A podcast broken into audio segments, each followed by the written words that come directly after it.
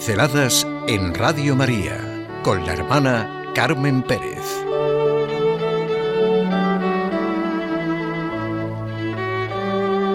Algo digno de ser hecho. Realmente vivir es luchar por sacar lo mejor de nosotros mismos. Pero eso en todas las situaciones. Diariamente rezamos, hágase tu voluntad en la tierra como en el cielo. Nos recordaba el Papa Francisco que el personaje bíblico de Judith nos muestra una mujer llena de fe y de valor, capaz de orientarnos cuando nos enfrentamos a situaciones difíciles y dolorosas. El camino siempre a seguir es el de la confianza en Dios, haciendo todo lo que está en nuestra mano para superar estas situaciones. Como ella tenemos que mirar más allá de las cosas del aquí y el ahora y descubrir que Dios es un Padre bueno que sabe todo lo que nos hace falta mejor que nosotros mismos.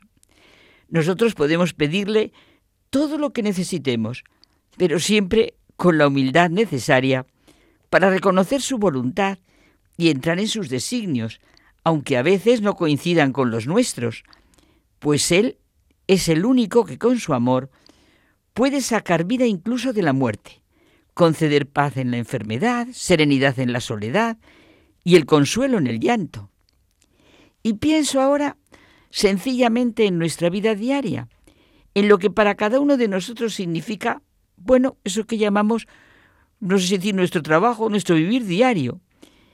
Me lo planteo desde luego, desde nuestra llamada por Dios a la vida, desde el singular puesto que tenemos los seres humanos desde nuestra capacidad de sentir libremente lo que podemos hacer con nuestro cotidiano vivir.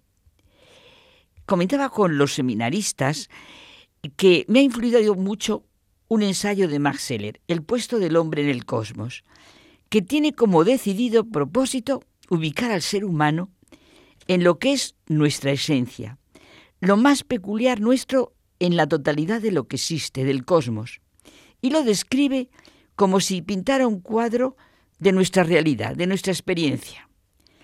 La autonomía existencial única que tenemos, la libertad ante la presión del orgánico, libre ante los requerimientos de nuestro entorno. Y es la raíz de lo que llamamos libertad. Estamos abiertos al mundo.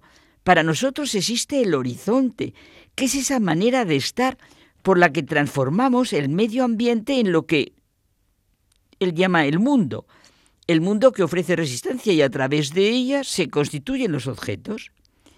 Nuestra capacidad de interpretar, de objetivar, de conocer, de hacer ciencia, técnica, arte, realmente, solo los seres humanos nos ponemos frente a.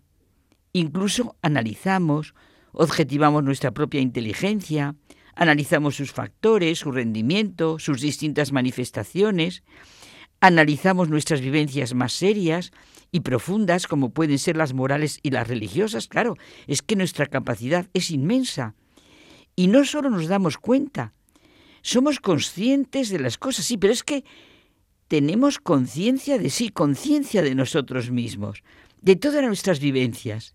Claro, esto nos lleva a entender esa manera valorativa que tenemos de estar y vivir el recogimiento y la reflexión son prerrogativas humanas.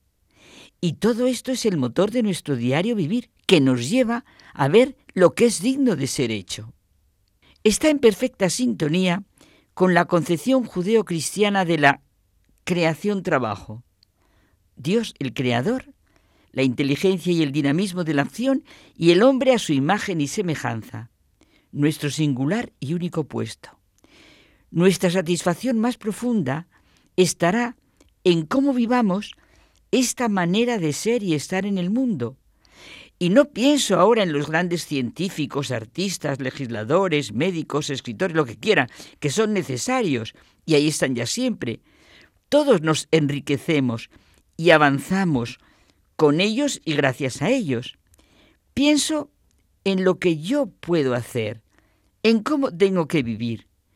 Vivir en mi sencilla cotidianeidad, haciendo algo digno de ser hecho. Vivir con un sentido de, del respeto. Y la aplicación más práctica de ello es respeto ante el propio trabajo, el propio quehacer diario y ante el de los demás. Un conductor de autobús como el que yo me he encontrado el otro día. Su manera profesional y humana de realizar su trabajo, de atenderme, porque literalmente se preocupó por mí. Su trato fue de persona a persona. O en un centro de salud, los trabajadores que sencillamente atienden la cola de las personas que solicitan un servicio. Y qué manera tan maravillosa lo hacen algunos. El médico, el enfermero, el profesor, el policía, el agente de seguridad, el agricultor, el revisor, el repartidor, yo qué sé, el conductor que parece solícito y atento en el paso de cebra que atraviesas y no te lleva por delante, porque va atento a las personas que pueden atravesar, el dependiente de una tienda, etcétera. Ya sé que vivir así es un ideal más grande que Alicia en el País de las Maravillas, pero no es un ideal que piense lo que yo puedo hacer y que lo que haga a lo largo del día sea algo pues digno de ser hecho, como puede ser sencillamente pues tirar los papeles en las papeleras de la vía pública, ser consciente del trabajo que realizan los otros, saber mirar el trabajo de los demás, todo esto es consecuencia de una manera de ser y un respeto a los demás. El trabajo, como auténtico servicio, exige respeto por parte del que lo hace y del que lo recibe. La mayoría de los hombres en las sociedades industrializadas somos víctimas de una situación que parece excluye desde el principio este sentido del trabajo, de lo cotidiano, como algo digno de ser hecho como algo que realmente nos realiza y es un servicio en la sociedad en el que sacamos pues lo mejor de nosotros mismos. Vivamos nuestro sencillo quehacer diario, nuestro vivir. Tengamos la edad que tengamos como una llamada a sacar lo mejor de nosotros mismos, con el himno a la caridad en nuestro corazón y en nuestro actuar. La caridad es paciente, es servicial, no es envidiosa. Pensémoslo siempre, algo digno de ser hecho. Pinceladas en Radio María con la hermana Carmen Pérez.